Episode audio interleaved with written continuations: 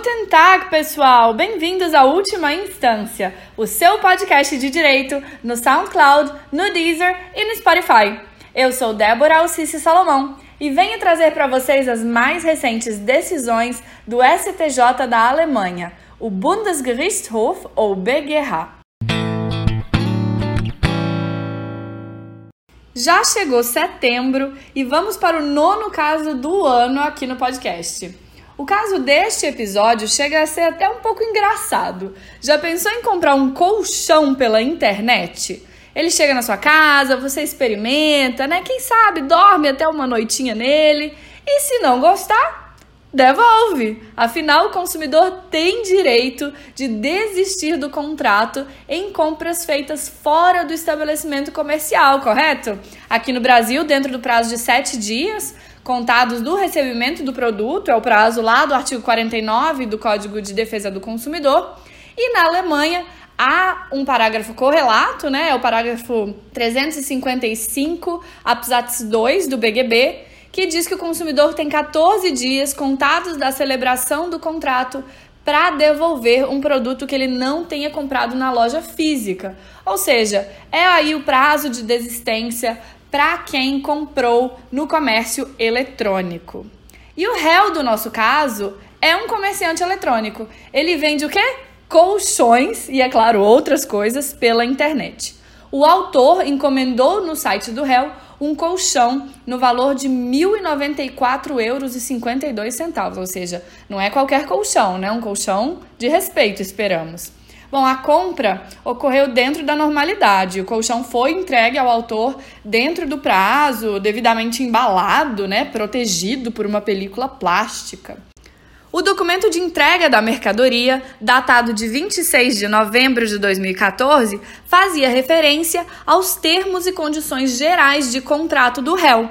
Aquele contrato de adesão, né? Tão conhecido nosso da internet, é, de serviços também que a gente compra pela internet, não só produtos, né?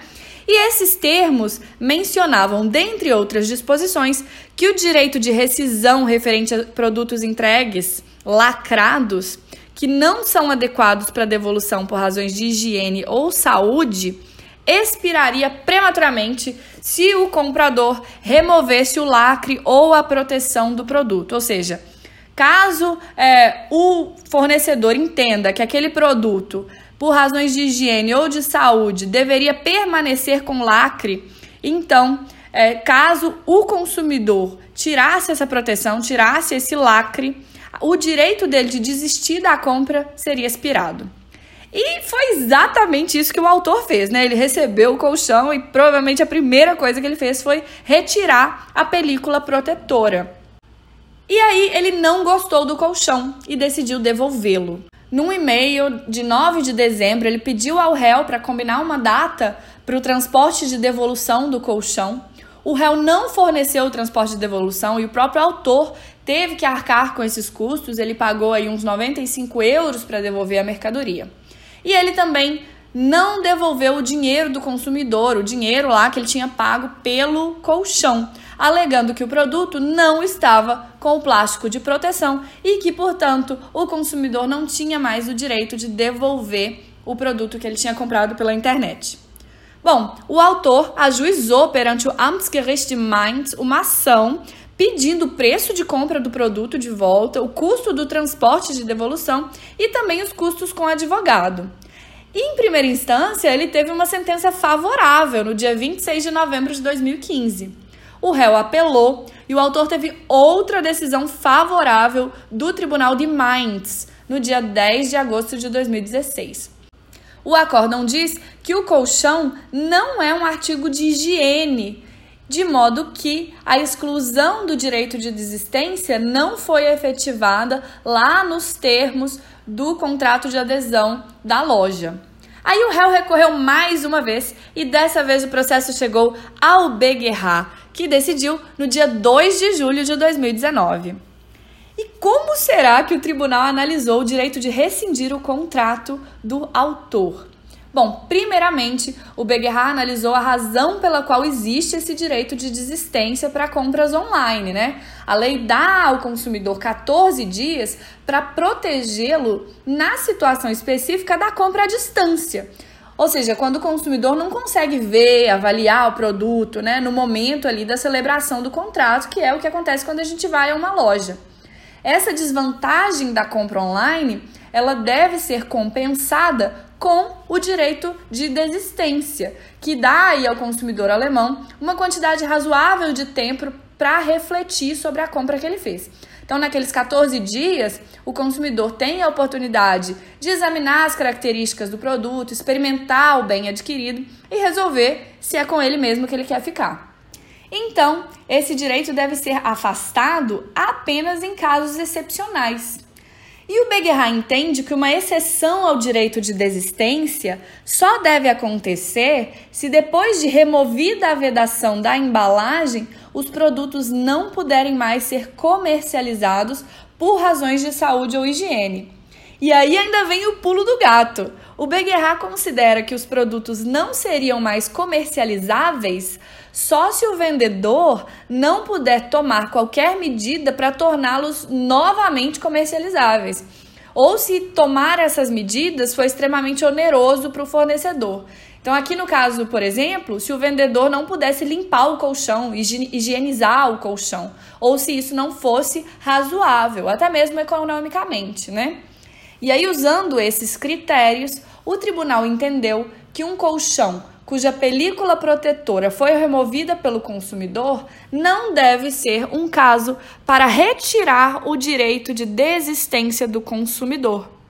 Um colchão pode ser equiparado, em termos de direito de devolução, a uma roupa, que também pode entrar em contato direto com o corpo humano, não é? Você recebe a roupa, experimenta. Bom, espera-se que no que diz respeito a ambos os produtos, os comerciantes possam torná-los adequados para serem reutilizados por terceiros após a devolução, por meio de limpeza, lavagem, higienização, e assim eles possam ser colocados no mercado novamente como um produto novo e limpo. Como o Tribunal de Apelação interpretou o anúncio da devolução do colchão e o pedido dos custos de transporte como uma declaração de rescisão, as partes não estavam mais vinculadas por suas declarações de vontade de concluir o contrato. Então, já o Tribunal de Apelação tinha admitido que as partes não queriam mais contratar. O recurso do fornecedor foi, portanto, julgado improcedente e o Beguerra reconheceu o direito do autor de devolver o colchão dentro do prazo legal, mesmo sem o plástico protetor. Esse foi o caso do episódio de setembro. E, gente, eu confesso que eu me identifiquei um pouco, porque eu, quando eu morava na Alemanha, já comprei um colchão pela internet. Era um colchão para o quarto de hóspedes, ou seja, um colchão que teria menor uso. E eu fiquei impressionada com a qualidade do colchão, não quis devolver. Ele achei, achei ele até melhor do que o da minha cama, para falar a verdade. E eu sequer tive a possibilidade de não retirar o plástico para testar o colchão. Ele vem embalado a vácuo. E as instruções diziam que eu tinha que esperar dois dias até o ar do ambiente inflar o colchão para que ele ficasse na densidade normal. Então foi até engraçado observar aquela massa compacta de espuma se tornar um colchão. E vocês, vocês comprariam um colchão pela internet, como eu fiz, como o autor desse caso fez? Ou achariam esquisito e até anti-higiênico, né? Nesse caso, assim, se, se tivesse que devolver o colchão, seria anti-higiênico é, devolvê-lo depois de testá-lo? Conte isso pra mim lá no Instagram, no arroba Salomão Débora. Lembrando que Débora tem H no final. No próximo episódio, teremos convidadas especiais aqui para falar com a gente sobre saúde mental, um tema muito interessante e teremos também muitas pinceladas de direitos humanos. Então, fiquem com a música do tio Moisés e auf Wiederhören!